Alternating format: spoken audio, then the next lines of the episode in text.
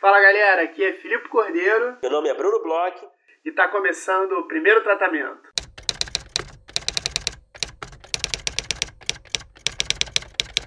Fala Brunão, tudo bem? Fala Felipe! Tava esperando para começar assim, cara, um episódio. Chamar de Felipe como todos os nossos convidados te chamam, coitado. Bom, Brunão, você sabe que eu tô numa jornada é, para ou me caracterizar de vez como Felipe e abraçar esse meu pseudônimo, ou adotar um outro pseudônimo. Tem isso que eu estou pensando aqui, um nome artístico. E qual seria esse nome artístico? Bom, já que a gente. Eu, eu não estava preparado para isso, eu não é estava a gente, preparado. Só para explicar aqui para os nossos ouvintes brevemente, a gente teve essa, uma conversa, essa conversa aqui fora do, do ar, né? Foi em off é, aqui. É, eu tive uma conversa em off com o Bruno que a gente está trazendo aqui e para aí o público, falei, para minha surpresa. Eu falei, eu vou trazer no, no episódio, na cabeça do próximo episódio. Aí falou, não, não traz, não traz. Aí o que, que eu fiz? Eu trouxe então, né, o Felipe, o Filipe, né, agora não sei se é Felipe ou Filipe, tá passando por uma questão séria de identidade, né? Bom, é, então assim, eu tenho um nome que é um nome não muito comum, que é um nome não é bonito. Um, muito bonito. Não é um Bruno, entendeu? Então, assim, quando a gente conversa com algumas pessoas, inclusive aconteceu isso no Frapa, é, ah, o Bruno me fez uma pergunta, na verdade era o Filipe que tinha feito a pergunta. então, assim, é, é, e eu já sofri isso minha vida inteira, mas, ultimamente, é, existe uma parte artística dentro de mim que está começando a ficar um pouco sentida, vamos dizer assim. A vaidade adormecida, finalmente e aí eu estou acordando. na dúvida, é, é, eu, meu apelido, assim, é, é Pipo é, para os meus amigos, no meu antigo trabalho, até no escritório lá de advocacia que eu trabalhava, todo mundo me chamava de Pipo. Na, tem uma outra rede social, acho que o meu Instagram, eu tô lá como Pipo Cordeiro tal. E eu tô pensando aos poucos em adotar o Pipo para assinar mesmo trabalhos e me tornar o Pipo, porque eu acho que talvez é, fique mais fácil para identificarem é, Pipo do que Filipo, porque Filipe ele tem um, um adversário é um intimate opponent muito próximo, que é o Felipe, uhum. entendeu? Então o Felipe ele, ele rouba o, o Filipe muito fácil. O Felipe ele leva o Filipe assim é, no bolso.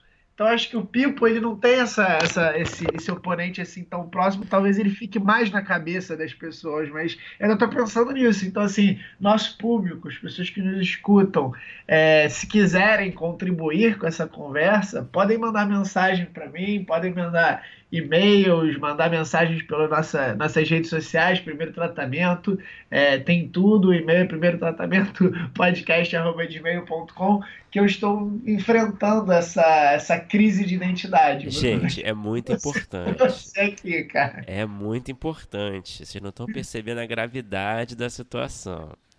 Nosso Filipe Cordeiro está passando por uma crise de identidade, tá certo? Então, Vamos colaborar com opiniões. Se vocês acham que ele tem que manter o Filipe, vocês acham que ele tem que adotar o Felipe, né? Adotar, adotar, adotar essa, essa não, nomenclatura não mais fácil ali, né? Ou ele tem que adotar, assim, de forma ousada, o Pipo, né? Que é uma coisa que chama mais atenção, certamente vai chamar mais atenção, porém é um pouco mais ousado, como eu acabei de dizer, né? É, um pouco mais ousado mesmo. É, vamos ver. Mas aí. ousadia é bom também nesse mercado, né? Tipo, é. ah, o roteiro é do Pipo. Ah, eu não sabia que o roteiro é do Pipo, né? Então eu não sei se tem outros Pipos aí competindo contigo, que é bom, né? É, mas também não sei se tem outros Filipos competindo comigo também, muitos deles não. Estão é, nascendo Filipos mais novos hoje em dia, pelo que eu tô sabendo aí, mas não é um nome muito comum. Mas é, fui pego de calça curta aqui. É, tô aí, aberto a sugestões. Posso dar eu acho... opinião? Pode dar a sua opinião, por favor, dê a sua opinião. Eu gosto de Filipe. Ó, oh, eu achei que você gostava de Pipo. conservadora, mas eu respeito e vou super entender se você escolher o Pipo. Porque eu acho que deve ser meio frustrante toda hora, toda hora te chamarem de Felipe, Felipe, Felipe. Então, assim, eu entendo. Como eu não tô na sua pele, eu não sinto essa dor que você sente, certo? É. Mas, mas eu vou respeitar. Olha, eu achava que você era um cara do Pipo. Eu tinha impressão que você já tinha me falado que era um cara do Pipo. Já, mas cada dia é um monte de opinião, né, querido? As segundas, quartas e sextas você é um cara do Filipe. As terças e quintas você é um cara do Pipo. Então, mais menos assim. Então, assim, meu problema é que eu tô sempre sendo convencido de alguma coisa. Então, assim, amanhã eu vou acordar com outra opinião, provavelmente. Não confie muito em mim, é, nesse caso. Mas a gente deixa aberto aí, né? Essa questão importantíssima. Por favor, me ajudem, é, me deem força para essa minha possível mudança. E Bruno, você que é um cara que é, muda muito de opinião e recebe muitas opiniões e é convencido, é, se liga essa ponte, hein? Eu vi que você foi convencido na última aula a assistir uma série nova e que você vinha falar aqui para a gente sobre essa série que você está assistindo. Até quase me antecipei antes da gente começar a gravar porque eu estava curioso e você foi rápido e assistiu, né? Qual é a série que você está vendo aí para indicar ou não para gente? Bom, eu vou falar aqui de uma série que eu descobri recentemente com a ajuda de uma amiga nossa lá da roteiraria. A Thaís Tavares, né, nossa colega lá, roteirista, ela escreve o Mecanismo, né, uma amiga nossa lá do curso, muita gente boa. Ela estava falando de uma série que a colega dela de Mecanismo, Helena Soares, estava assistindo gostando muito, que é o Years and Years, né? Essa série da HBO, essa série inglesa. Aí eu falei na hora, nossa, que, que, que é isso? Nunca ouvi falar.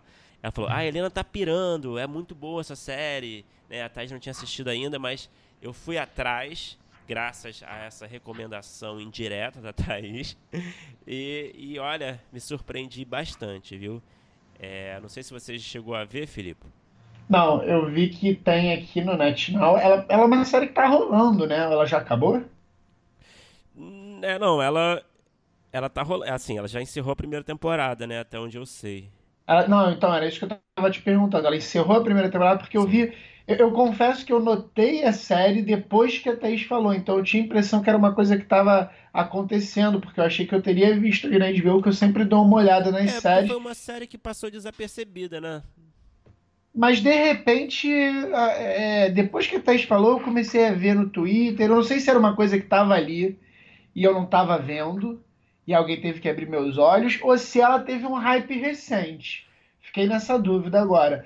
Mas é, depois que a Thaís falou, eu vi que tem aqui no NetNow, mas não olhei nada sobre a série. Então você vai me pegar assim, é, completamente virgem mesmo, sabe? Aquele cara que sabe que existe uma coisa super interessante ali na frente, mas nunca nem é. chegou perto de, de mergulhar nesse mundo. É, bom, vou falar um pouquinho da série, então Years and Years é uma série inglesa da HBO.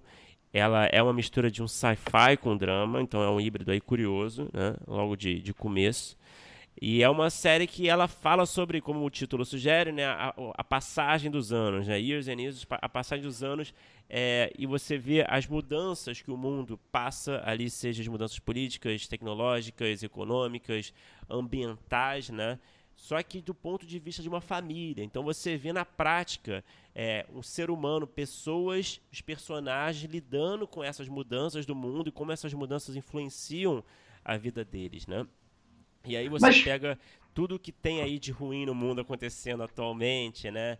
É, essa, essa questão desses políticos radicais e, e essa questão dos refugiados e, e, enfim, todas as questões que estão no zeitgeist atual, né? E também e, a série aproveita tudo isso e, e pira ainda, é, reforça ainda mais e joga ainda no futuro ainda mais tenebroso, né? Do que está por vir, né? Então tem um quê de, de, de Black Mirror, né? Porque mexe logicamente com questões tecnológicas também, né? Invenções que, né? A série brinca muito com invenções, né? Que poderiam existir, né? Então tem uma similaridade com Black Mirror, só que toca ainda é, em, em outras em questões mais amplas também, né? Que não ficam só no que diz respeito à tecnologia. Mas vem cá, eu não estou entendendo uma coisa é, que realmente eu não conheço mesmo a série. É, o, ca, cada episódio são, são é, décadas, são anos, é, é, ela começa, tipo, a parte de hoje em dia, assim, para frente, Como é que funciona essa, essa estrutura? Se você acompanha essa família durante muito tempo, ela já está no futuro, eles são importantes. Como é, como é que é mais ou menos a história assim, principal ali? Quem faz o quê? Cara, então, é, a estrutura no, é, é, começa, a série começa no, nos tempos atuais, né? Pelo que, se eu não me engano, começa nos tempos atuais. Começa assim, mais ou menos na nossa época. Isso, assim. é, mais ou menos na nossa época. E cada episódio, é, eu não assisti todos ainda, são seis episódios, se eu não me engano, a primeira temporada. Eu assisti três. É, uhum. É, cada episódio percorre ali algumas, alguns anos, uhum. é, na teoria, né? Acho que tem episódios que percorrem menos tempo que outros, né? E tem outros que percorrem mais que outros, né? Logicamente. Então, você tem um episódio que, que, que, que vive ali, mostra a família vivendo ali, sei lá, cinco anos, basicamente. Nossa. Então tem um. Tem, é, ele dá um, um jump assim. É, meio que como quando ninguém espera, sabe? Para uhum. mostrar o que está acontecendo no mundo, né? Porque o que está acontecendo precisa influenciar a vida dessa família, né? Uhum. Então é bem diferente. Tem a Emma Thompson fazendo uma política, é, que acho que é um papel que chama atenção ali, né? Que é a, a política ali que representa um pouco de tudo que a gente vive hoje em dia no Brasil, né? é, e de, em outros países né, de, de ultradireita, né? Far right. Sim, aquela pessoa que diz o que pensa, que não tá nem aí, e se é ofensivo ou não, fala mesmo e conquista seu público justamente por isso, né?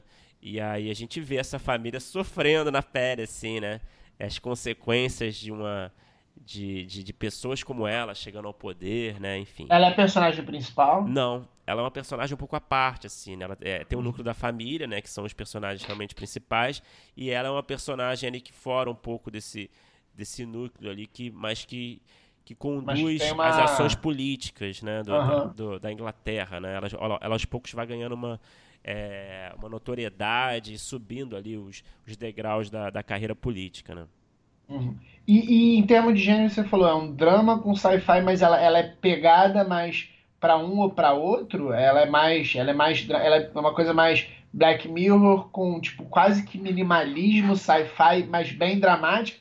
Tem humor? Como é que é assim? Tem. Cara, é, é, é, meio esquisito, né? Você é esquisito, falando, é eu, não, eu não consigo formar uma imagem. Você tem, sei lá, a sua referência é Black Mirror, porque até o Black Mirror, do forma que é, pode ser uma coisa completamente galhofa e pode ser uma coisa super dark, né?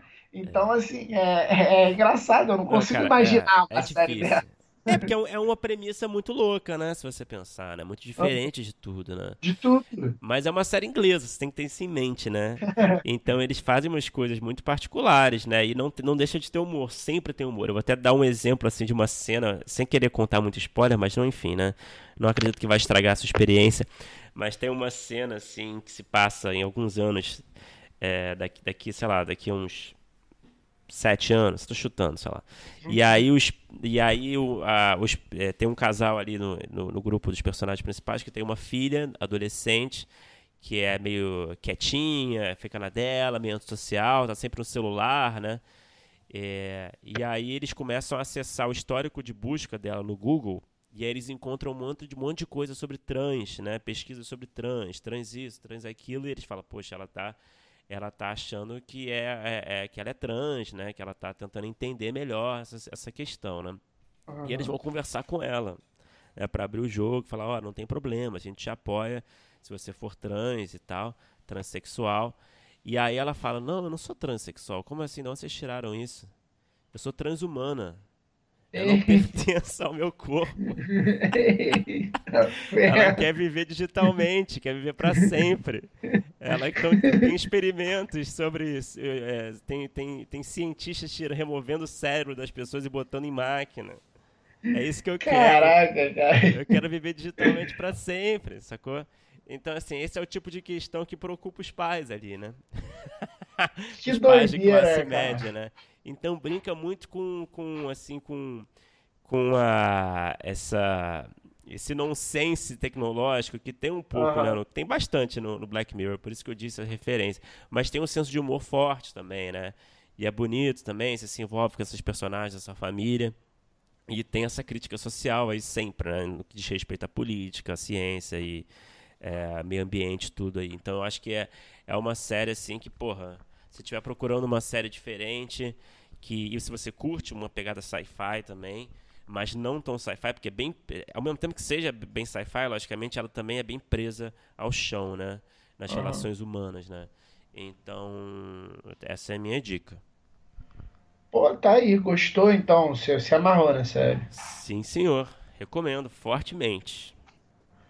Pô, legal. É... Eu acho que tá rolando agora um, um, um, quase um gênero novo, tipo um realismo sci-fi, né? Um sci-fi realista, tipo realismo fantástico, que era aquela coisa é, de botar um, um, elemento pequenininho assim, é, de fantasia numa história super real. A gente está começando a ver é, bastante disso, assim, essa, essa tecnologia que tá ali na beira, né?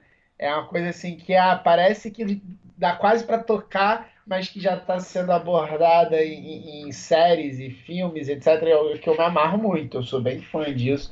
Tem uns filmes, sei lá, X-Machina e tal, umas coisas assim que eu sou fãzaço. Tá aí, eu vou ver, Brunão. Eu é, fui pego. Tô acabando de ver Dark e vou partir para Years and Years, então. Bom, beleza. Então, bom, fica a dica aí.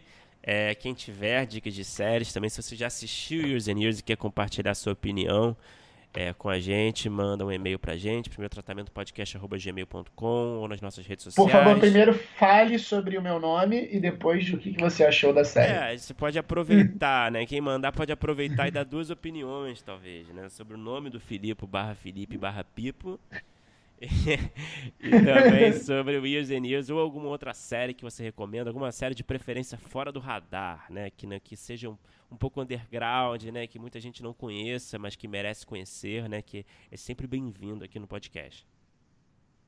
Tá aí, Brunão. Ótima dica. E agora vamos falar sobre o nosso episódio de hoje. A gente tem teve um convidado aí que nos últimos anos encabeçou alguns dos principais projetos é, do audiovisual aí nacional que saíram, é, séries para Netflix, HBO, é, todo tipo de canal, é, produtor também, showrunner, roteirista, é, o roteirista que trabalhou numa das minhas séries favoritas de todos os tempos. Hum. É, conta aí com quem que a gente conversou nesse episódio, Brunão. A gente conversou com o Felipe Braga. Felipe Braga, roteirista da série favorita do Felipe, Mandrake, a primeira série brasileira da HBO, que todos nós gostamos aqui, não é só o Filipe. É, ó, te chamei de Filipe agora. É, Também o, o, Felipe Braga, olha só como é confuso, né? O Felipe Braga escreveu é o showrunner, como o Felipe adiantou agora, do Samantha, da Netflix, também da série Sintonia, que em breve estará na Netflix também. É roteirista do Marighella, né? filme aí que rendeu é, bastante polêmica aí no nosso Brasilzão. e também, mesmo antes de estrear, né? Ninguém viu, mas pois já é. está falando bastante, né? É, é. E, bom, escreveu bastante coisa aí nos últimos anos, o Felipe. É um cara cheio de conteúdo, cheio de conhecimento. E foi um papo bem legal, né, Felipe? É mesmo, é, o Felipe ele, ele é um dos sócios criadores da Lois Bragas, né, uma produtora que em pouco tempo de vida é, conseguiu tirar do papel vários projetos com players gigantes aí. É, ele tem um trabalho muito é, é recorrente né, agora com a Netflix, então a Samantha já tem duas temporadas, está é, estreando agora a série, vai estrear agora a série nova do Condizila, é, trabalhou em todos os canais grandes, trabalhou com muita gente interessante, escreve, é um showrunner de fato, né? É, falou um pouco sobre essa experiência dele, o que, que ele acha que é um showrunner e, e quais são os predicados para ser um showrunner. Falou algumas coisas engraçadas em relação a isso, de pessoas que sequer é, escrevem e trabalham no audiovisual e tentam se preparar para ser showrunners. Foi um papo bem interessante com um cara que está fervendo no mercado, né, Bruno? Sim, e foi ele trouxe essa visão de trabalhar com a Netflix que a gente já teve aqui, a gente já expôs aqui no programa durante algumas conversas aqui, né? É, principalmente com o Juliano Cedrone, criador do Coisa Mais Linda, né, que, que trouxe uma, uma visão muito específica né, do trabalho com a Netflix, que chamou bastante atenção. Foi Muita gente escutou o papo, foi falar com a gente.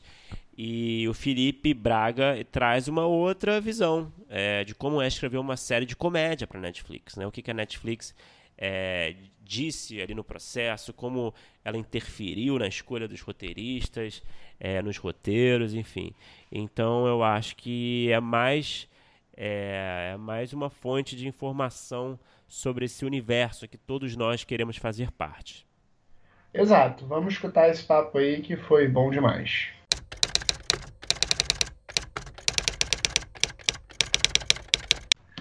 Felipe, primeiro, obrigado por falar com a gente. É, é, já faz um tempo que a gente queria falar contigo. E eu, especialmente, queria falar muito contigo, porque até hoje Mandrake, para mim, é uma das minhas séries favoritas. Oh, é, não só brasileira como estrangeira, assim, a minha série favorita, ponto final, assim, uma das minhas séries favoritas, ponto final. Eu gosto muito, o Bruno sabe, eu já falei aqui algumas vezes. E aí eu queria começar perguntando como é que foi seu envolvimento em Mandrake, é, como é que é, chegou para você, eu sei que, que é em cima do personagem do Rubem Fonseca, com o José Henrique Fonseca estava participando, como é que chegou até você e como é que foi é, que, que você começou a escrever os episódios de Mandrake? É, começou via o próprio José Henrique Fonseca. Né? Eu, na época, eu trabalhava como assistente dele é, e eu tive sorte de ser muito jovem, com muito tempo livre e nenhuma necessidade de dormir à noite. Hum. É, meio que na mesma época que os canais a cabo é, americanos estavam chegando no Brasil, para começar a produzir no Brasil. HBO, os canais Turner, é, Fox, então a gente tinha grandes grupos de TV a cabo americanas chegando e com esse desejo de produzir conteúdo original brasileiro por público brasileiro em português. É, é, o José Henrique Fonseca na época ele estava na conspiração, né? Ele é um dos sócios fundadores da conspiração e, e no momento em que a HBO disse que queria fazer é, projetos, é, existia uma troca de, de ideias e de, e de propostas muito grande é, circulando. Estava é, todo mundo tentando impactar a HBO com propostas diferentes e originais. É, e uma delas, uma das, uma das ideias da conspiração ofereceu à HBO, até por causa do acesso que o José Henrique Fonseca, que é filho do Rubem Fonseca, né, tinha essa grande propriedade intelectual, que é, que é a o Mandrake, as diferentes aparições dele, em diversos contos, né, em diversos livros. É, é, essa facilidade fez com que a gente, a gente pudesse estruturar um, um projeto, e eu estava nessa equipe que estruturou o projeto, e por isso é, eu fiquei é, ali como roteirista júnior é, durante a primeira temporada e depois a segunda, é, aprendendo né, muito com eles e, também tendo a oportunidade de, de mostrar ali meu trabalho. E foi assim, foi, foi é, eu sempre digo isso, gente, eu tive muita sorte de ter é, 19, 20 anos é, no momento em que esses canais todos estavam chegando e que, e que projetos eram necessários. E o que foi que você mais aprendeu, se você puder dar uma resposta, assim, em termos de aprendizado, escrevendo Mandrake? É, que foi um dos seus primeiros projetos, né? Pelo que eu entendi. É, eu aprendi duas coisas. É engraçado você perguntar isso, porque eu, eu próprio sempre rememoro essas coisas. Eu, com, com, com o Zé Henrique Fonseca, eu aprendi muito a não achar que tá bom e não achar que tá pronto. E, e, de ficar de uma forma se provocando constantemente, se perguntando como melhorar, como deixar mais redondo, como deixar mais ousado. É, o Zé tem essa inquietação de uma maneira é, muito forte e, e, eu aprendi muito isso com ele. Nossa, a gente tem mais é, seis semanas até escrever, a gente tem que ficar se perguntando, mesmo que a gente goste do que a gente tem, a gente não pode se apaixonar é, pelo nosso próprio trabalho, tem que continuar se perguntando como melhorar, onde melhorar, é, etc, etc. Então, essa busca pela, pela excelência, pela autoprovocação e tudo, é, é um, foi um aprendizado grande. Outro aprendizado grande que eu tive no Mandrake, e aí é, foi com o próprio Rubem Fonseca, foi sobre como se apaixonar pelos personagens, né? E, e sobre o valor de se apaixonar pelos personagens e, e, e, de olhar as cenas e olhar as situações pelo ponto de vista deles. Né? É, a gente quando, assim, é muito, parece uma obviedade grande falar isso, né? De, ah, não, a gente tem que tentar enxergar as cenas pelo ponto de vista dos personagens. A gente sabe disso, isso é, um, é uma coisa meio chovendo molhado dizer isso. No entanto, é, o, o, tomar consciência disso e transformar essa consciência numa, num exercício diário, né, que faz você é, é ter essa atenção absoluta ao, ao ao, a como cada personagem está olhando para cada situação é uma coisa muito importante, muito, muito importante. É, eu aprendi isso muito com ele. Pode ser uma, uma personagemzinha pequenininha ali que entra com uma fala. A organicidade dela vai vir da sua capacidade de olhá-la como um ser humano completo, como uma pessoa que saiu de casa querendo alguma coisa e que à noite sonha ser isso, aquilo. É, esses foram meus dois grandes aprendizados. Agora que você falou, eu fiquei até com uma curiosidade. O quanto que o próprio Rubem Fonseca se envolveu enquanto vocês estavam escrevendo a série? Ele, ele se envolveu bastante, assim, não, não, não na roteirização, ele não, ele não, não escrevia a série com a gente, mas é, ele estava constantemente lendo os materiais que a gente estava escrevendo e dando feedback para a gente. É, então foram, foram anos felizes ali de convivência com ele, de aprendizado com ele. É, ele, ele é um amante de cinema, né, um cinéfilo inveterado, então é, sempre com muitas referências, sempre com muito know-how cinematográfico e muita generosidade também de ficar constantemente repensando o próprio personagem dele. O, o personagem, o personagem do Mandrake na literatura do Rui Fonseca é um personagem bem elástico já, porque como ele aparece em diversos livros ao longo de diversos anos, você tem você tem o, o Mandrake dos contos, tem o Mandrake da, da grande arte, que, se não me engano, ele nem é mencionado, a palavra, o nome Mandrake nem é mencionado na grande arte, mas é o Mandrake. É, então é um personagem que ele também, através da literatura, você vai observando uma evolução dele. É, e, e, por estar nesse processo de constante evolução que o Rubem Fonseca tinha também essa generosidade de, de pensar na, na evolução do, do, do, personagem, do personagem cinematográfico. Ele falava uma coisa sempre que, que até hoje eu, eu tento usar para refletir nos personagens de qualquer coisa que a gente conversa, né? A gente fala sempre muito da diferença do personagem que é cínico e do personagem que é cético, né? E como o, o, personagem cínico ele de uma maneira ele ele parece ter consciência de tudo no mundo e parece é, é, é, navegar por todas as situações com uma onisciência das situações e uma empáfia em relação a elas, enquanto o cético é um cara que é um personagem que basicamente não acredita em nada. E se ele não acredita em nada, é porque ele está sempre tentando entender. É, um, o, o, cínico é um personagem fechado, né? Um personagem que não incorpora nada. O personagem cético é um personagem que está sempre em evolução, aprendendo tudo, é, e, e, por consequência ele é muito mais interessante. Essa é uma essa é uma lição que eu tirei dali que até hoje eu tento aplicar.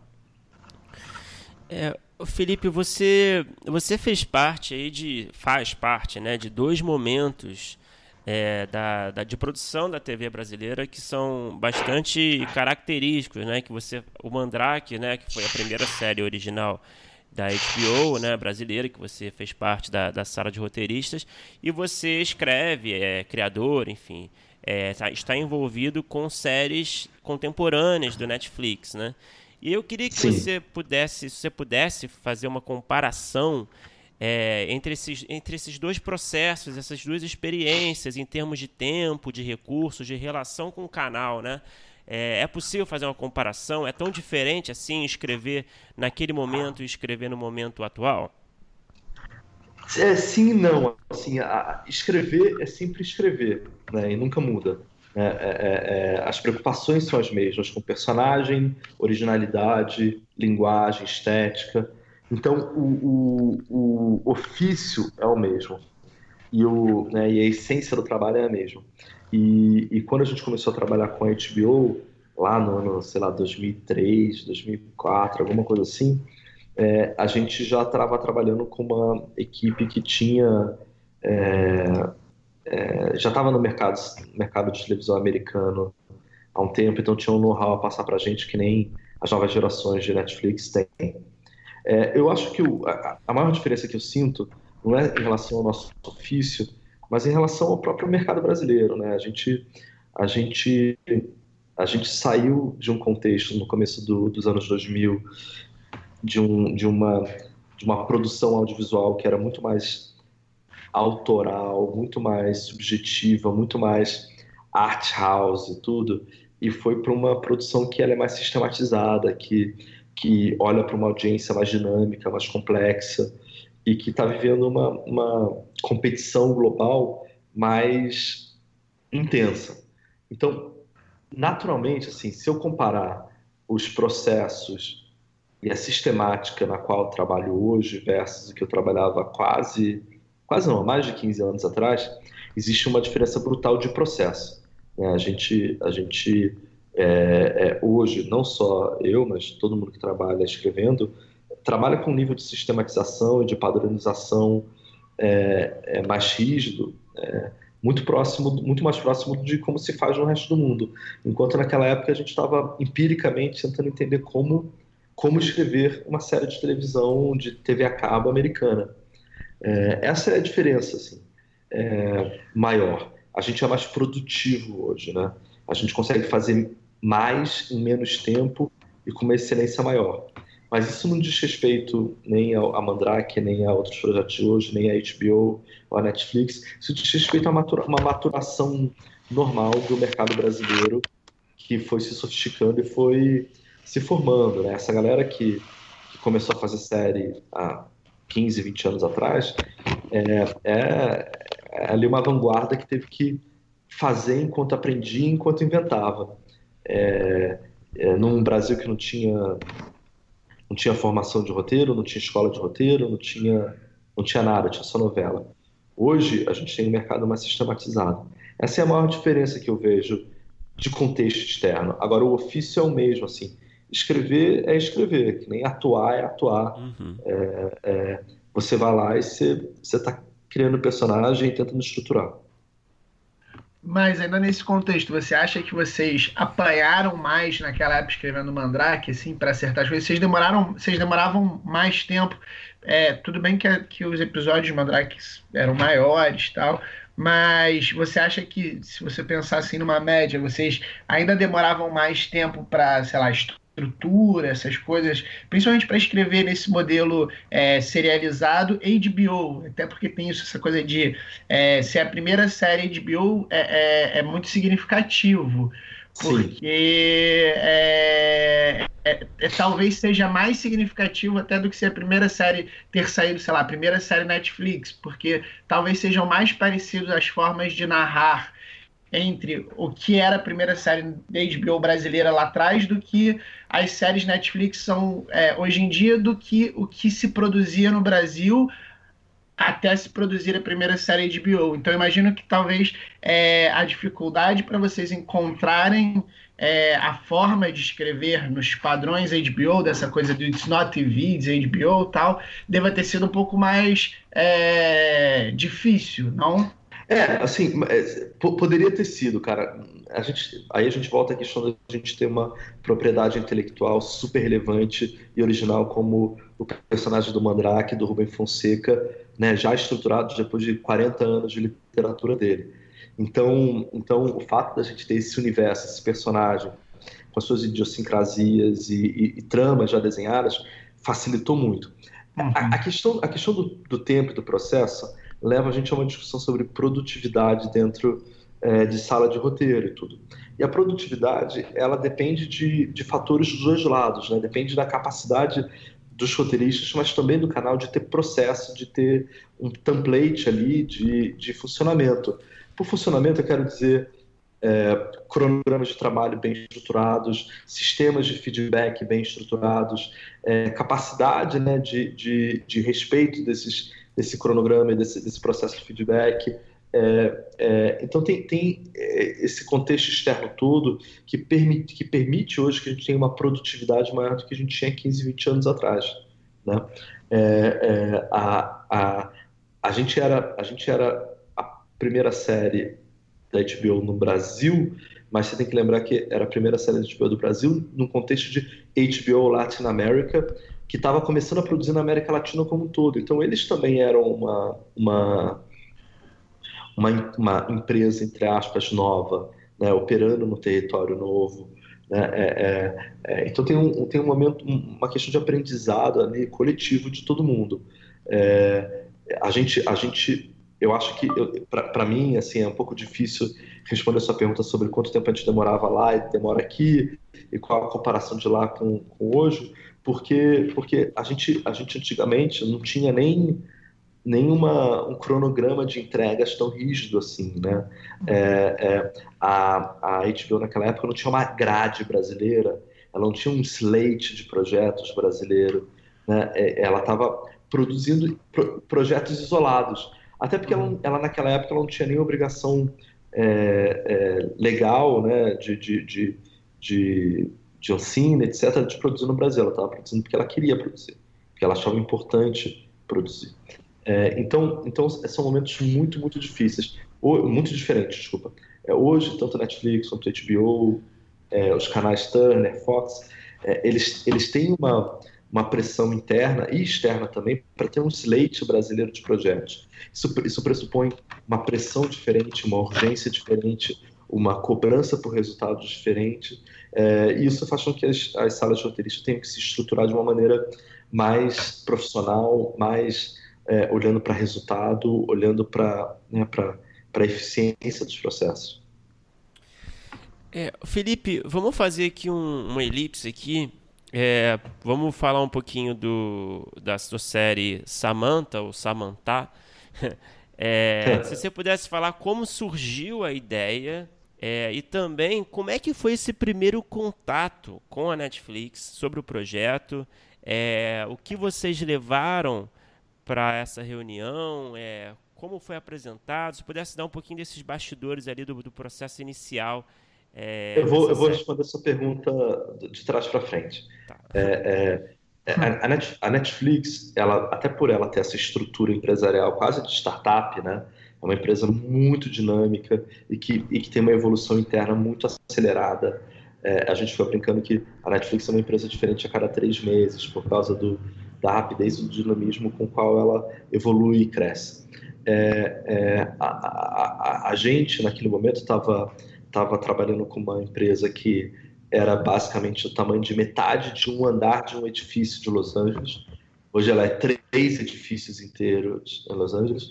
E, e ela chegou no Brasil com uma, com uma atitude muito legal, que eu acho que ela mantém até hoje, de falar com absolutamente todo mundo, é, de, de querer trabalhar com todo mundo, de querer trabalhar com todo talento, independentemente dele ser uma empresa grande ou pequena, uma empresa antiga ou nova, estruturada ou, ou, ou ainda ali engatinhando, ela estava olhando para as ideias, ela estava olhando para a originalidade das propostas. E por isso, da mesma maneira que ela estava falando com todas as produtoras grandes, ela estava falando com uma série de, de produtoras, entre aspas, menores de tamanho, incluindo a nossa. Não à toa, os três primeiros projetos que a Netflix produziu no Brasil, se vocês olharem, tanto o 3%, quanto o Mecanismo, quanto o Samantha, são três projetos são produzidos por empresas é, é, estruturalmente pequenas. Né? Nem a Boutique Filmes, nem a Zazen, nem a Los Bragas são produtoras gigantescas que produzem publicidade e etc, etc, etc, etc, aquela estrutura de quarteirão. São três produtoras pequenas, eles estão olhando para a originalidade das ideias, e a originalidade pode vir de qualquer lugar. É, então, da mesma maneira como eles, eles estavam falando com O2, Conspiração, Mixer, as produtoras antigas e grandes, eles estavam falando com a gente. E, e a Los Bragas ela é, uma, ela é uma produtora de com foco em propriedade intelectual, né? Então a gente tem pouco produtor aqui dentro e tem muito roteirista. Então nossa capacidade de, de oferecer coisas novas e provocar canais com mais e mais e mais e mais e, e, e coisas diferentes é grande.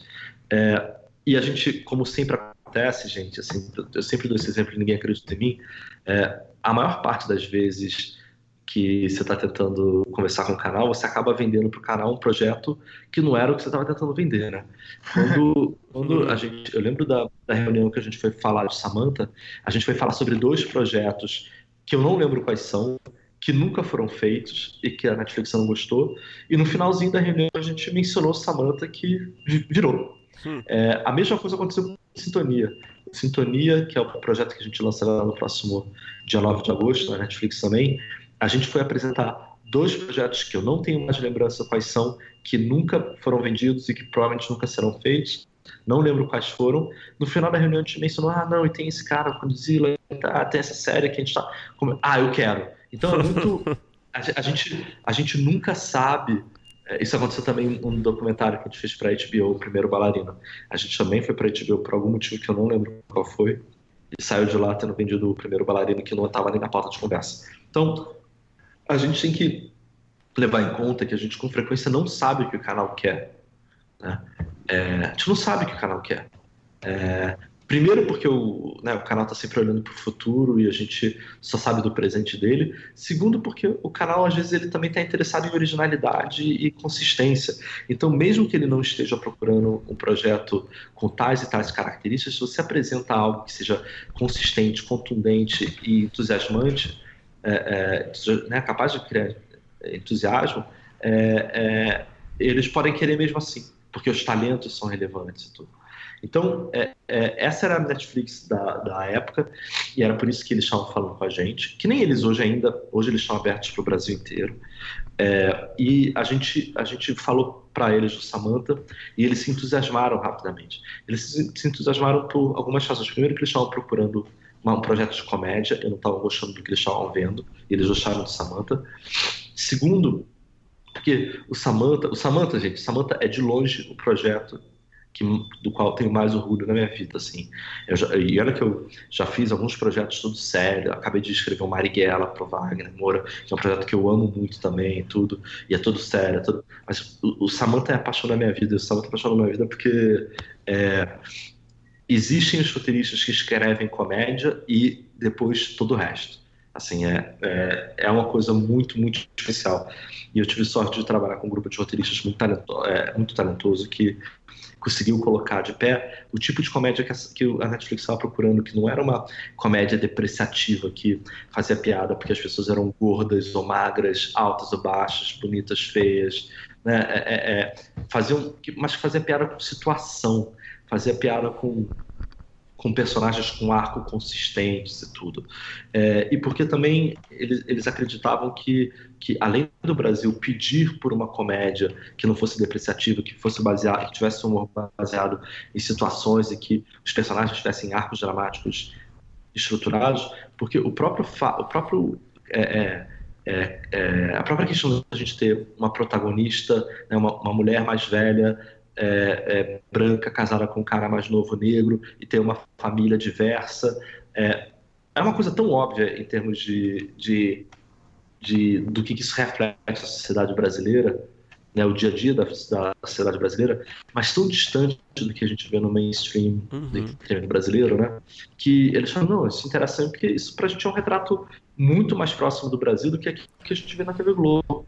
Né? É, então, é, esse foi o caminho do Samantha. E o Samantha, depois que eles assinaram o desenvolvimento com a gente, foi muito um processo a quatro mãos, sabe? De, de a gente aprendendo com eles, eles aprendendo com a gente, a gente colocando de pé uma série que explorasse ao máximo a, a potencialidade dos, dos personagens que a gente tinha criado. E a gente criou esses personagens muito por causa de uma conversa que né, veio até da, da Rita Moraes, minha sócia, que, que um dia estava falando sobre celebridades infantis brasileiras do, da década de 80 e a gente já falando, nossa, que loucura, né? Eles são de uma época em que ainda é, o Brasil estava inteiro ligando a televisão para ver a mesma coisa. Né? É, é, é, aquele, aquele tempo ainda, aquele final de uma era em que existiam oito canais de televisão e as pessoas só podiam assistir esses oito canais ao mesmo tempo. Né? É, então, a gente podia falar da criança mais amada do Brasil, porque de fato estava todo mundo assistindo essa criança ao mesmo tempo. E, e, hoje a gente saiu dessa lógica linear de televisão e foi para essa loucura que é hoje, né? já do streaming e de uma oferta tão estupendamente grande diversa de produtos possíveis para serem assistidos. E a gente falou, putz, o que, que seria a vida de uma personagem daquele tempo que se acostumou com aquele amor e aquela atenção hoje em dia, né? E, e, e, que legal que seria ter uma personagem que, que, que, quer voltar a ter o amor de um país inteiro, como ela de fato teve um dia. Samantha não é louca. Ela não imaginou que ela era a criança mais amada do Brasil. Ela foi a criança mais amada do Brasil. Uhum. E o que, que seria a gente dessa personagem tentando reconquistar isso e de alguma maneira não entendendo que ela primeiro tinha que conseguir o amor das pessoas diretamente ao redor dela, né, da família dela. E a partir disso a gente foi traçando Samantha.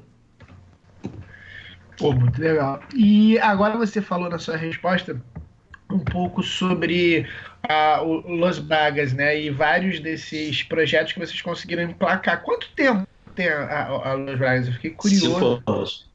Cinco anos vocês estão trabalhando com Netflix, HBO, Warner, TNT. Como é que foi? É, você, como é que vocês decidiram é, é, é, criar a Los Bragas? A gente não decidiu, a Los Bragas foi um acidente.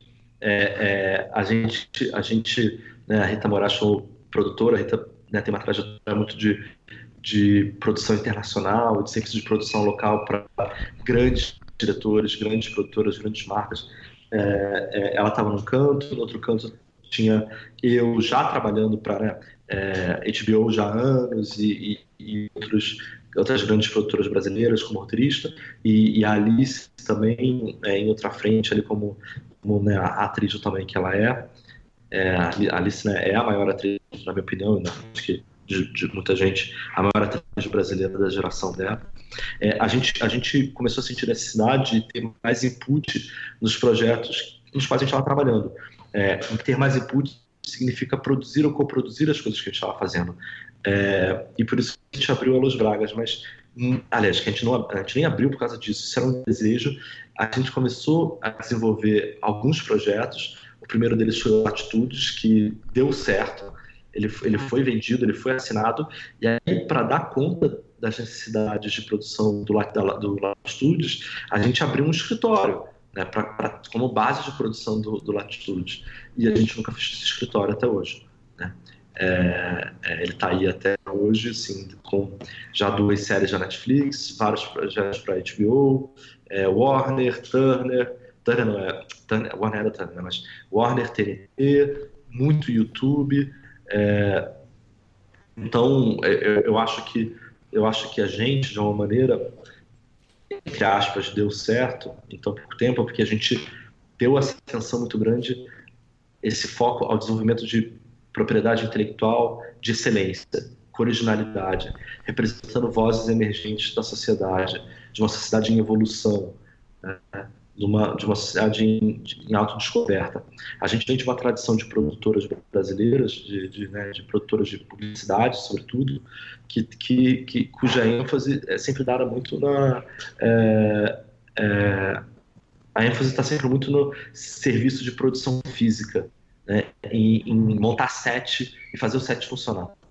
É, isso certamente é uma coisa importante, é uma coisa que alguns produtores antigos brasileiros fazem com uma excelência é, estupenda, é, mas não é o nosso negócio. Nosso negócio é, é, trabalhar com talento, trabalhar com vozes emergentes, trabalhar com é, é, narrativas originais e, e, dar esse foco a roteirista e, e propriedade intelectual, mais do que tudo.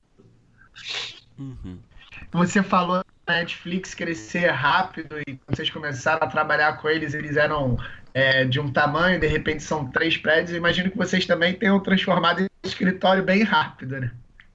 É, nasce bem, não, não, certamente não no ritmo deles, mas é, é, a primeira vez que eu fui na Netflix, a gente chegou na frente de um prédio lá em Los Angeles e falei, nossa, eu esperava um prédio maior. Aí a gente entrou e eu vi que não era o prédio, era só um andar do prédio sei lá, quarto andar. A gente subiu até o quarto andar. Caramba, é só um andar? E a gente chegou lá e viu que era metade de um andar. Do outro lado era agência de turismo e não sei o que, não sei o que, não sei o que. Caramba, é só, a gente chegou lá, sabe? E, e, e era um grupo muito genial de, de, de, profissionais trabalhando lá, com desejo de se expandir pelo mundo. E a certeza de que eles iam conseguir. É, é, hoje eles são uma empresa gigantesca, gigantesca, né? Eu tive lá de novo no, no escritório novo de Los Angeles há dois meses atrás. Eu falei isso, nossa, que crescimento, né? É, não, não é só esse prédio. Esse prédio é aquele outro que está sendo construído do outro lado da rua hum. e aquele outro que está sendo construído no final da rua. É, é, então, o, o, o crescimento da, da, Netflix como empresa certamente é uma coisa inédita na história, né? sobretudo na história da, das empresas de entretenimento. De em menos de 10 anos, algo tão, tão grande ter acontecido. É, a, gente, a, gente realmente, certamente está no escritório hoje com uma estrutura até de profissionais trabalhando com a gente muito maior do que a gente estava cinco anos atrás. É, acho bonito ver esse crescimento da Netflix de perto. Felipe, falando, voltando aqui para o Samantha, a gente conversou um tempo atrás aqui no podcast com Juliano Cedrone, né, o criador do Coisa Mais Linda. E ele falou bastante do processo ali, com, da relação com o canal, né? E, e, falou que o projeto mudou bastante, se modificou bastante a partir do momento de que, de que a Netflix entrou, né? É, se transformou completamente. E eu queria saber do Samantha quanto que o projeto se transformou a partir da entrada da Netflix. É, o projeto teve que se adequar a alguma demanda de público-alvo do canal, é, ou ele manteve ele bastante da sua essência? É, a, tudo aconteceu é, é, em medidas, medidas diferentes. Sim, o, o, processo do Coisa Mais Linda, pelo que eu converso com a Juliana, é, é, é bem diferente do que aconteceu com o Samantha, com Sintonia, até porque ele tinha uma, uma roteirista-chefe, uma showrunner americana enviada pela Netflix para o Brasil. Deve ter sido uma experiência muito legal também, mas a nossa não contou com isso. É, o, o, que aconteceu, assim, a, gente, a gente na primeira temporada do Samantha, a gente tinha dois supervisores criativos lá na Netflix em Los Angeles. Só para vocês verem, um era espanhol e o outro sul-coreano. Hum. Então, é, culturalmente, a distância era enorme, né? É, mas eram caras muito legais, muito parceiros e muito conscientes da distância cultural que, que dividia a gente. E a gente, por outro lado, a gente também estava muito consciente do, da, da, da, qualidade de input que eles podiam dar, do ponto de vista estrutural, do que significa fazer uma série para o mundo inteiro, do que significa narrativamente fazer uma série é, na era do binge watching. Então, foi, foi, foi muito legal, porque cada um sabia no que podia é, é, contribuir ou liderar o processo de uma maneira mais, mais agressiva, no bom sentido, e assim a gente foi construindo. É, é, é a Netflix ainda hoje tem uma, uma, uma, percepção que eles tinham muito forte naquele momento de que o, o, a série ela tem que ser muito local, né? É, é, ela tem que ser profundamente local é, para fazer sentido e para fazer sucesso em outros lugares. Então, não tinha, assim, é, é, é a pressão para ela ser de uma maneira comunicável globalmente, ela existia do ponto de vista de estrutura, do ponto de vista de clareza de ideia, do ponto de vista de, de nossa eficiência de comunicação e capacidade de fazer uma narrativa extremamente brasileira dentro de patamares e dentro de uma linguagem, de uma estrutura narrativa que fosse universal. A preocupação sempre foi essa. E me diz uma coisa, é, o Sintonia também foi parecida a, forma de trabalhar com a Netflix ou vocês já tiveram algum tipo de, de trabalho diferente? Porque a, a, Sintonia é uma ideia que vem de fora, né? É, como é que foi que vocês desenvolveram com o Condzilla? Ele que trouxe, vocês tinham uma ideia e foram até ele? Como é que foi é, para também desenvolver essa ideia junto à Netflix? É, o Sintonia começou da seguinte maneira. O, o, o Conde é, procurou a gente e ele queria fazer um curta-metragem é, com o Guilherme Quintela, que é outro criador do, Sintonia.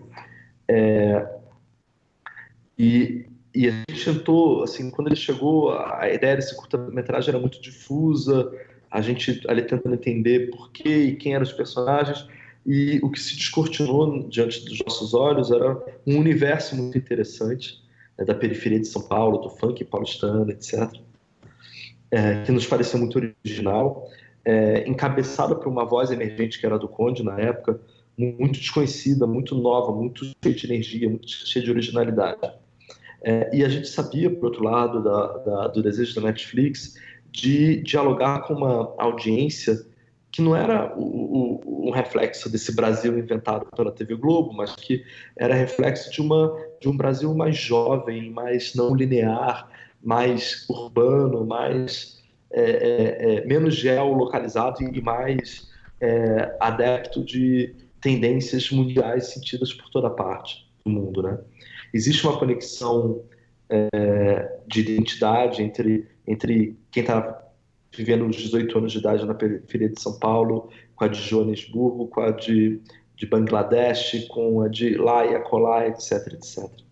É, então, no momento que a gente viu toda a potencialidade do universo do Conde, e a gente sabia da fome da Netflix por narrativas jovens que falassem de um Brasil diferente da TV Globo, de um Brasil mais profundo, vindo da periferia, a gente juntou essas duas forças a gente chegou pro Conde e falou, Conde, esquece esse negócio de fazer um curta-metragem, vamos fazer uma série para Netflix. É, o Conde, basicamente, ele, ele, como eu disse, descortinou para a gente um universo muito rico de personagens, contextos, situações, imagens, e a gente, e o nosso trabalho foi muito de transformar essas essa, esse retrato vivo daquilo que ele tinha experimentado durante a vida dele, é, a partir da observação dele, etc., estruturar essa narrativa e transformar essas referências em personagens, transformar essas, essas referências em trama, em arcos, em história, basicamente. Então, o, o Conde entrou com um universo e a gente entrou com uma estrutura narrativa. E, e, com a Netflix o processo em si foi muito parecido com o que foi Samantha. A gente tinha alguns supervisores criativos que foram mudando ao longo do tempo, até porque a gente, o Sintonia começou no contexto em que a Netflix não tinha escritório no Brasil e num dado momento eles passaram a ter escritório no Brasil com profissionais criativos operando no país. Então foi mudando um tanto, mas, mas grosso modo foi assim. E Felipe, é, falando assim, eu acho que essa pergunta se aplica tanto para o Sintonia quanto para o Samantha. É, qual foi o critério que você adotou como criador para compor a sala de roteiro? Né? Como é que você escolheu os roteiristas? É, eu também, a gente soube também na conversa com o Juliano que a Netflix participou bastante dessa, ativamente dessa escolha, né? A Netflix fez questão que, que, que os roteiristas da sala tivessem experiências anteriores com séries, né? Não bastava serem nomes é, grandes no cinema, por exemplo. Enfim, eu queria saber como é que foi essa escolha é, sua e também da Netflix é, influenciando na, para compor os roteiristas é, da sala. É, foram experiências diferentes, é projeto projeto. É, no Samantha, a, a, naturalmente a Netflix tinha uma preocupação em saber quem eram os profissionais que estavam trabalhando com a gente, sobretudo a experiência deles com comédia. Mas era o que eu estava falando, brincando com vocês antes. Comédia, gente, é uma coisa brutalmente mais difícil e muito mais ampla em termos de potencialidade e, e, e, e tom. Né? Então, a gente começou é, com um grupo de roteiristas muito diverso, era uma meia dúzia de roteiristas, e alguns deles de um, de um cinema mais estruturado, outros de um de projetos de comédia mais de auditório, é, desses da Globosat, gente do Zorra Total, gente de de, de, séries de televisão de drama, a gente tinha um, um, uma, uma, abrangência muito grande assim de estilo de roteirista. E conforme o projeto foi evoluindo, é, em termos de se afunilar e a gente ter uma definição mais precisa sobre qual era a linguagem dele, qual o tom dele, qual o tipo de comédia dele, eu comecei a fazer substituições na sala de roteirista para, de uma forma, é, tirar aqueles roteiristas que, apesar de estupendos profissionais não se identificavam com essa linguagem e trazer outros que fossem mais nativos dessa, dessa linguagem que a gente queria imprimir na série. A Netflix sempre muito preocupada em, em, em, em saber da experiência desses caras, mas ao mesmo tempo a gente tinha muito a confiança deles. Então, é, é, é, eles, eles queriam saber menos como numa postura de temos que aprovar, mas numa postura de, de dividir decisões e de dividir entusiasmos né, sobre com quem a gente estava trabalhando. Mas em comédia, sobretudo, eu, eu acredito muito nessa evolução em que fazer substituição de roteiristas não é uma coisa traumática nem dramática, é uma coisa que faz parte do, do, do processo.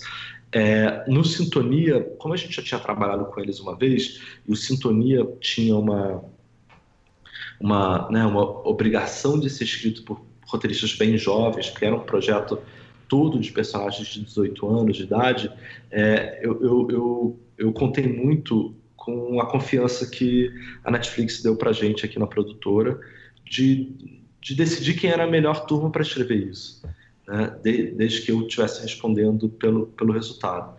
Então, de novo, a gente sim dividiu é, nomes e explicou por que a gente estava confiando em cada personagem, cada escritor e roteirista daqueles para a missão que a gente estava dando, mas ao mesmo tempo a gente, a gente é, foi muito feliz com a confiança de deixar o nome para a gente e, e, e, com a expectativa de resultado, né, independentemente de de quem eram as pessoas que estavam escrevendo ali, porque pressupunha-se que eram que fossem muito jovens e estivessem aprendendo e tudo.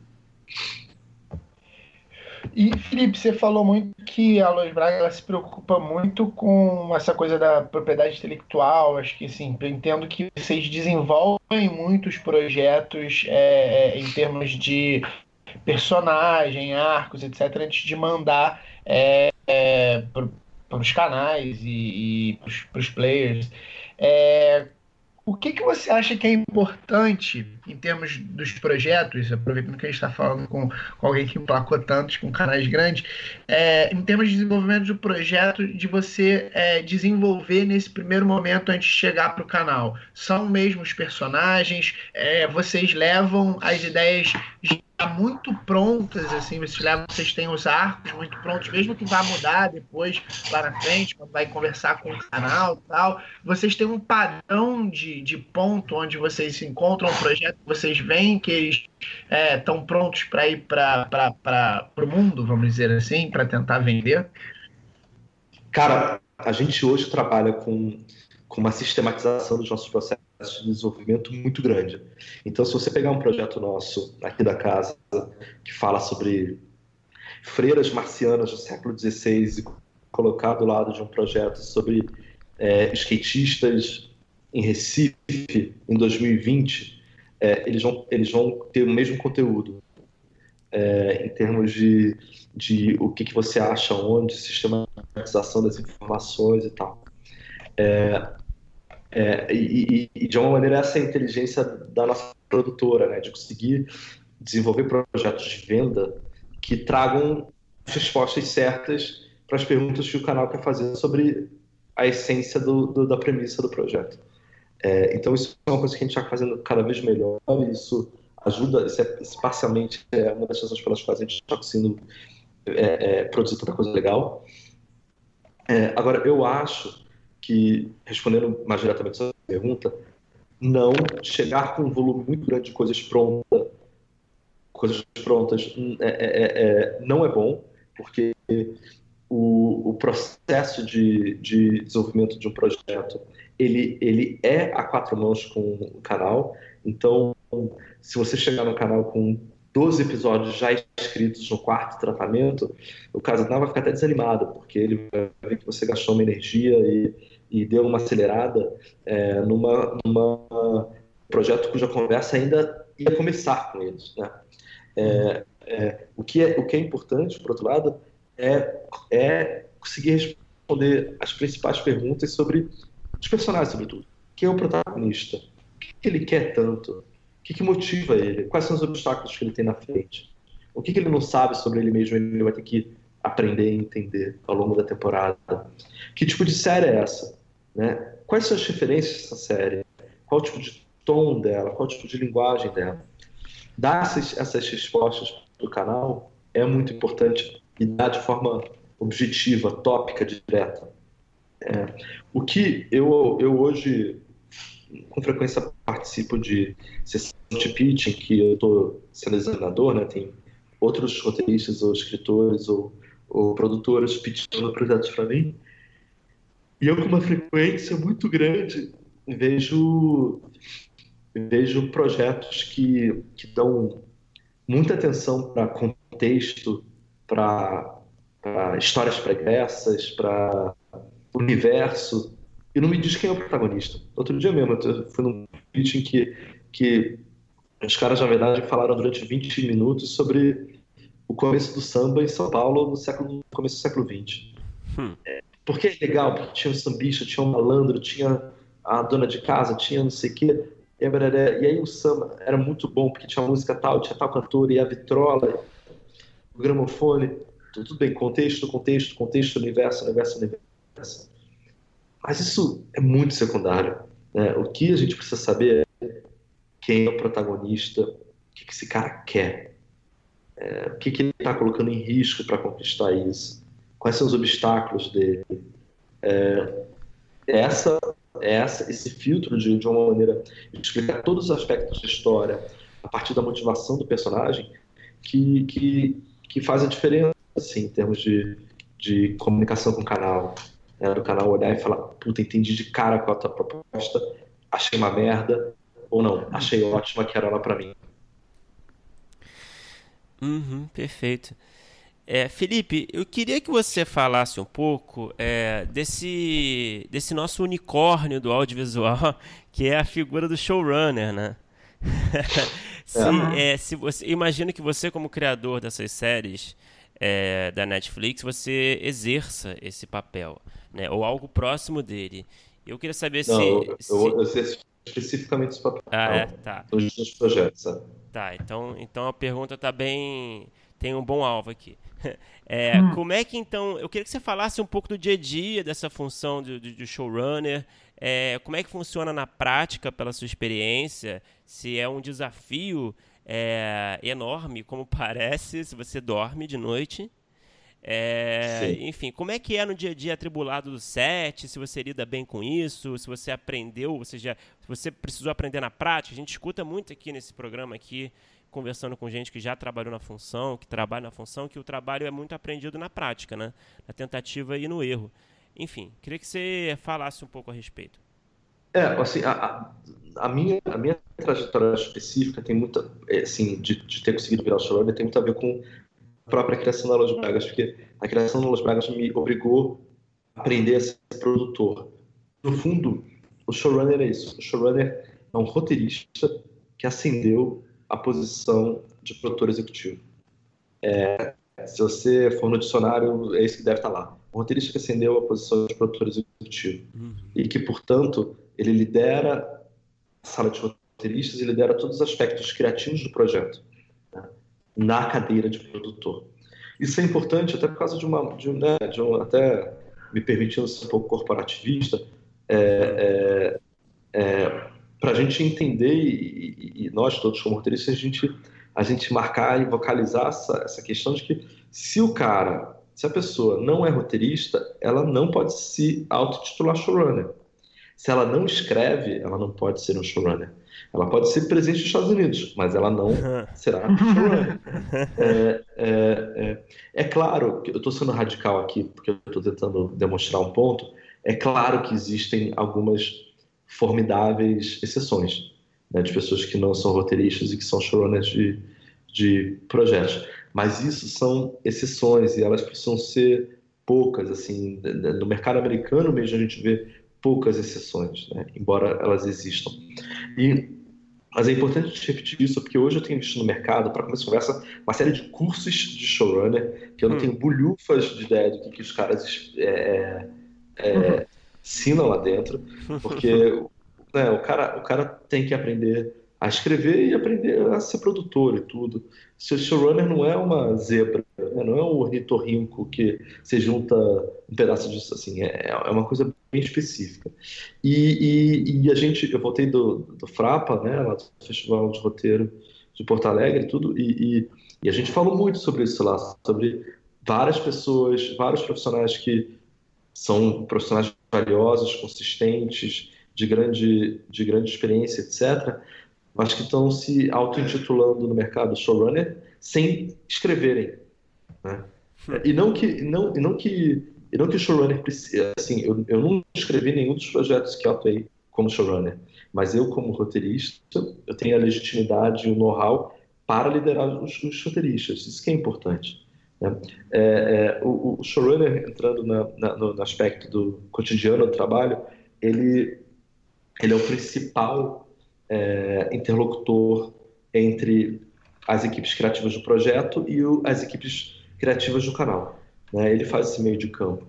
Ele, de alguma maneira, ele lidera o grupo de roteiristas e não escreve, ele lidera o grupo de diretores e não dirige, ele articula departamento de arte, ele, ele, ele define quem vai ser o elenco.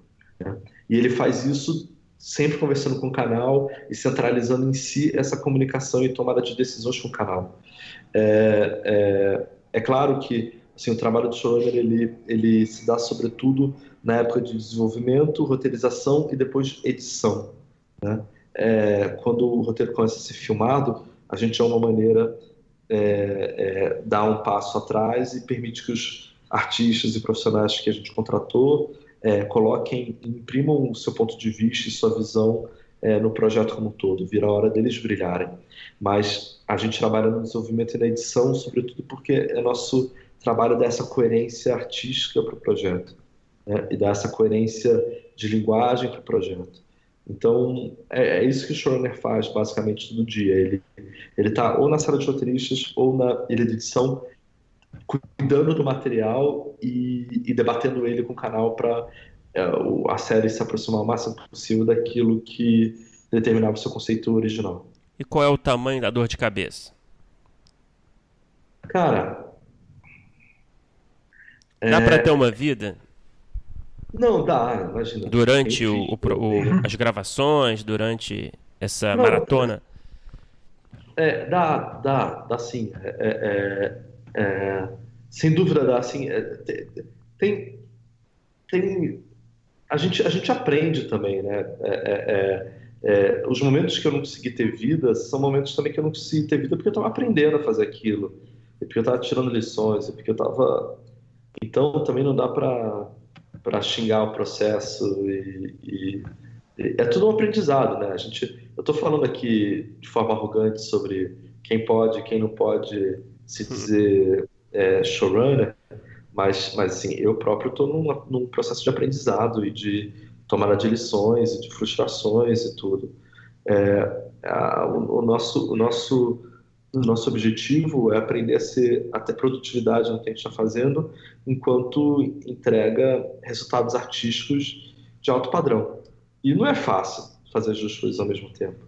Eu acho que os, os grandes showrunners são os que conseguem entregar as duas coisas, mas é, essa entrega ela não acontece é, porque você acerta tudo, ela acontece porque você não desiste durante o processo. Né? É, a gente, né, essa semana, ontem, ontem terminou a temporada do Big Little Lies e tudo, e é uma segunda temporada muito forte, muito legal, muito criativa, muito original e tudo. Você fica lendo os artigos sobre a produção da segunda temporada e, e foi uma hecatombe, né? Foi, foi um apocalipse diário, um, um, é, um dia pior do que o outro no set de filmagem e tal. É, é, é... O que, que houve que eu tô meio por fora dessa, não, não, assim, o Big Little Lies aconteceu o que aconteceu, o que acontece com frequência em projetos uhum. que tem é, é, é, atores criativos é, trabalhando e com visões que às vezes se distanciam uma das outras e, e, e isso, muita refilmagem, muita troca uhum. de diretor, muita troca de, de, de, de, caminhos, etc. Essas coisas todas são, são, elas podem ser traumáticas, mas é, a sua capacidade de realização está muito ligada à sua capacidade de enfrentá-las no dia a dia, não se desesperar. Uhum.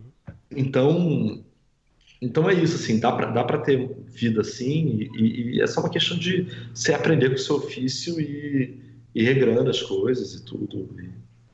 Mas eu sou muito feliz fazendo o que eu faço. Uhum. Ainda bem que você não deu spoiler, porque eu tô no quinto episódio. Eu devo assistir os dois últimos hoje. Eu tava aqui me segurando para falar não, eu nem assisti, que ele não eu, nem, eu, eu, nem assisti. Eu nem assisti o último, não. É, é, é, nem, nem, nem não assisti nem o penúltimo nem o último. Mas é que, como, como ontem foi ao ar o último, é, eu tô lendo, eu tô na imprensa agora mesmo americana, tem a Variety escreveu sobre isso, a, a IndieWire escreveu sobre o processo, está todo mundo escrevendo de uma maneira sobre os filmes de terror né, do uhum. processo, mas Mas processo é processo, e, de novo, assim, o que, o que faz de nós profissionais viáveis e, e em crescimento é a nossa capacidade de enfrentar esses desafios um depois do outro e, e com serenidade e humildade tudo. Bom, agora eu vou te perguntar uma coisa que talvez seja tocar num ninho de vespa, e até eu não vou falar nominalmente algumas coisas, porque é, eu queria falar um pouco sobre Marighella. Tá. E é, é um filme que passou lá em Berlim e infelizmente a gente não consegue, não está conseguindo ainda ver aqui.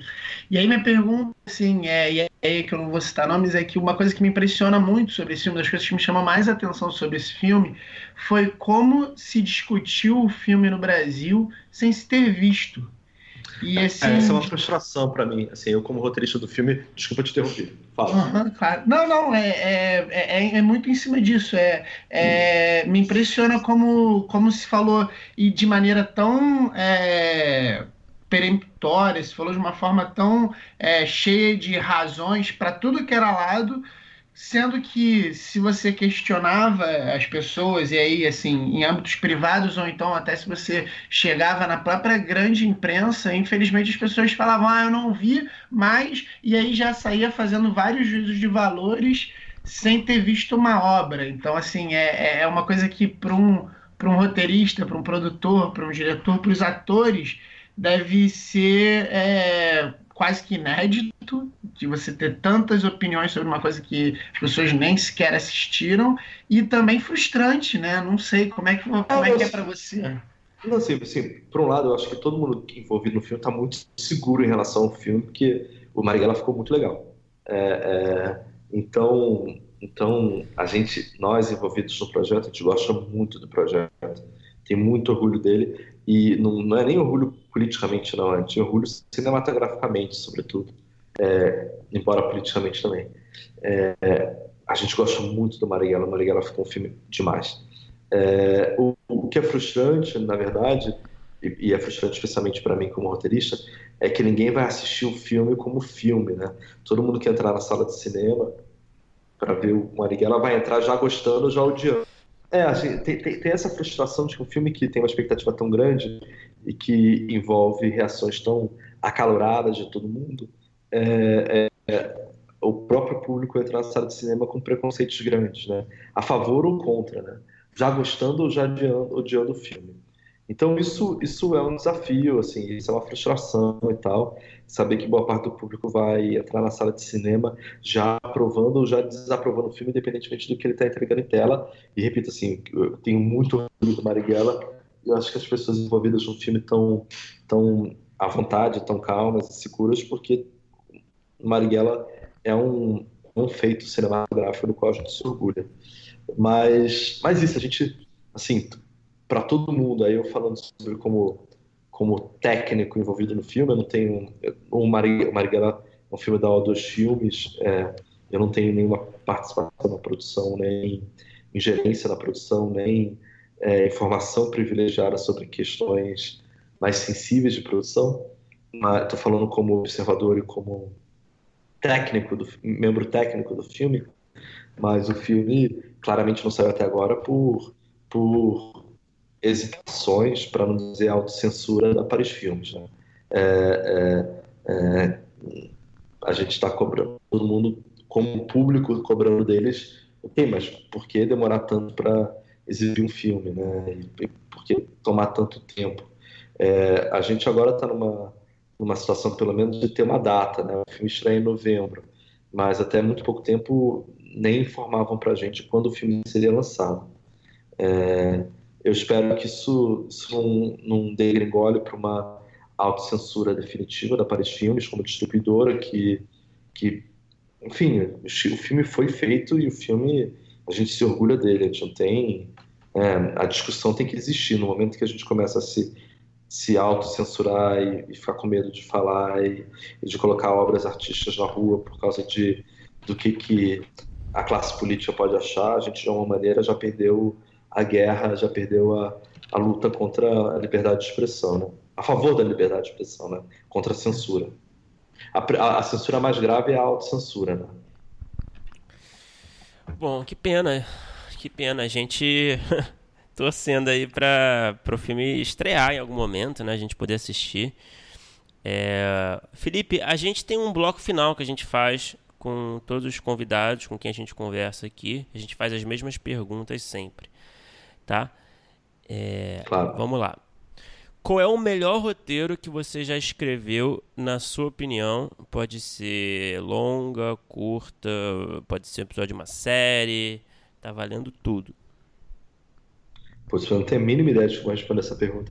O, o, o, até porque, até porque é, é, enfim, entre as coisas que eu escrevi, tem as coisas que eu escrevi entre aspas, que são essas séries que, né, que eu, como showrunner, estou liderando os roteiristas sem, sem é, é, necessariamente estar colocando o, o, a mão ali no computador.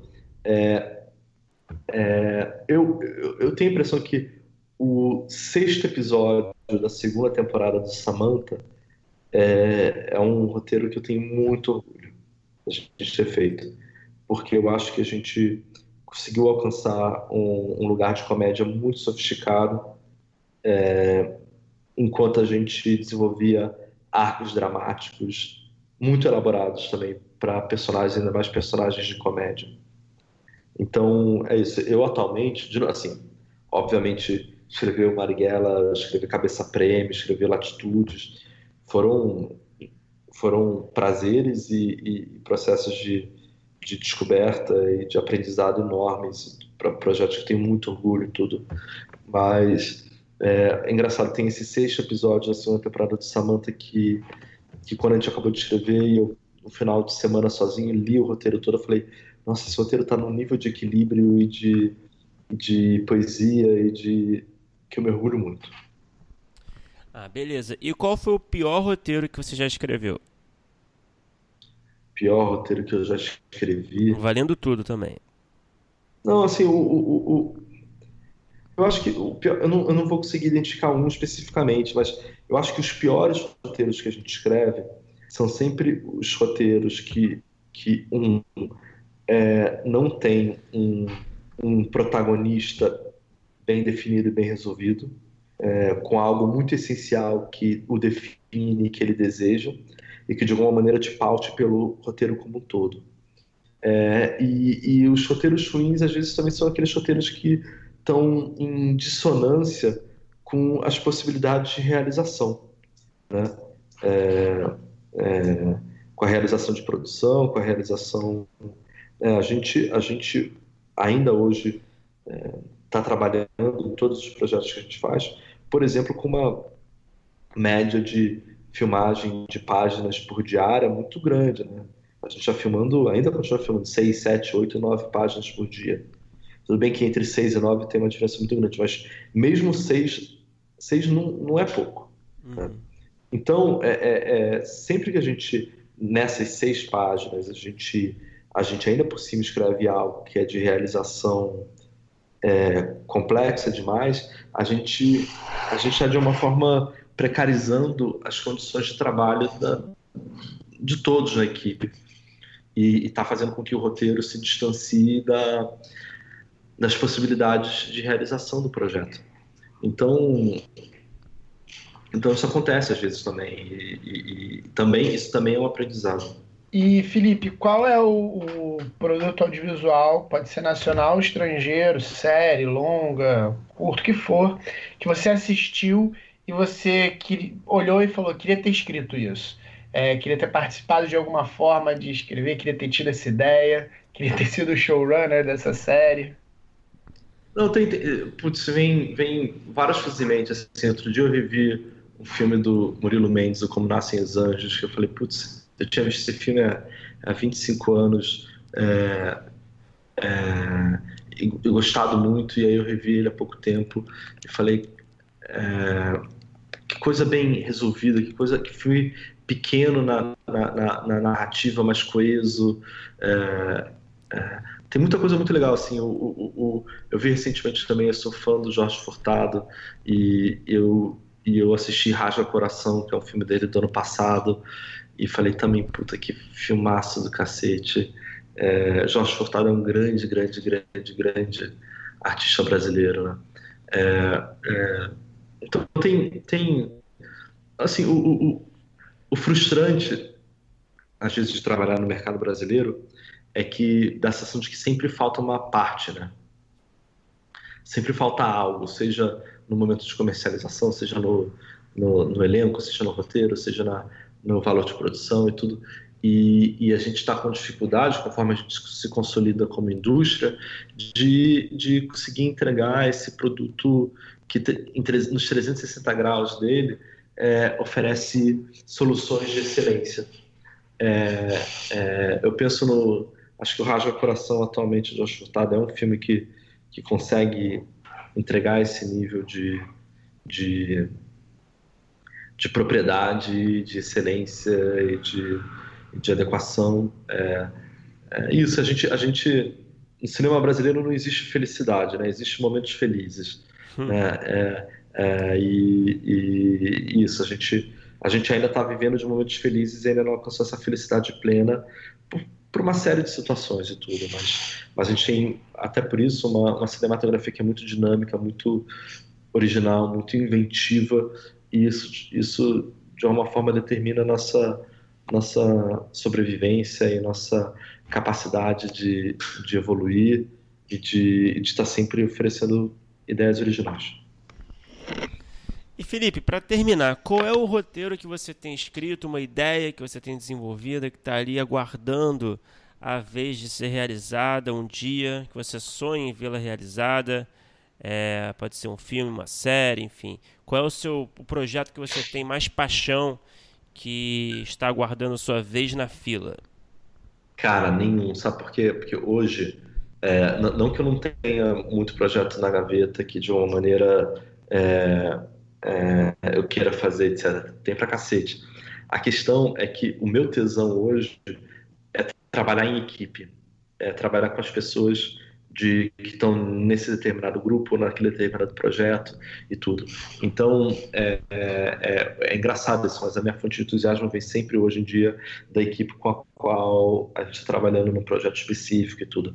Eu fico muito entusiasmado com projetos às vezes que não tem nada a ver comigo, nada a ver com com, o, com a minha história, com o que eu sinto, com o que eu me interesso, mas que às vezes são de tal forma bem resolvidos e de tal forma tem uma ideia tão original que eu me entusiasmo pelo desafio de ver, de botar aquilo e dar vida àquilo. É, mas isso assim, eu, eu, eu, cada, eu cada vez me afasto mais dessa visão de produção e de entretenimento e de ofício cinematográfico que, que parte desse, esse meu âmago de algo dentro de mim que quer se expressar e que, e, e, e, que, e que se alimenta muito mais desse jogo e dessa diversão de trabalhar com pessoas jovens e inventivas e criativas e originais e, e o desafio diário de botar uma coisa de pé. Agora, a coisa na gaveta tem uma cacetada. Pô, maravilha, Felipe. Muito obrigado por conversar com a gente. Obrigado a você, gente.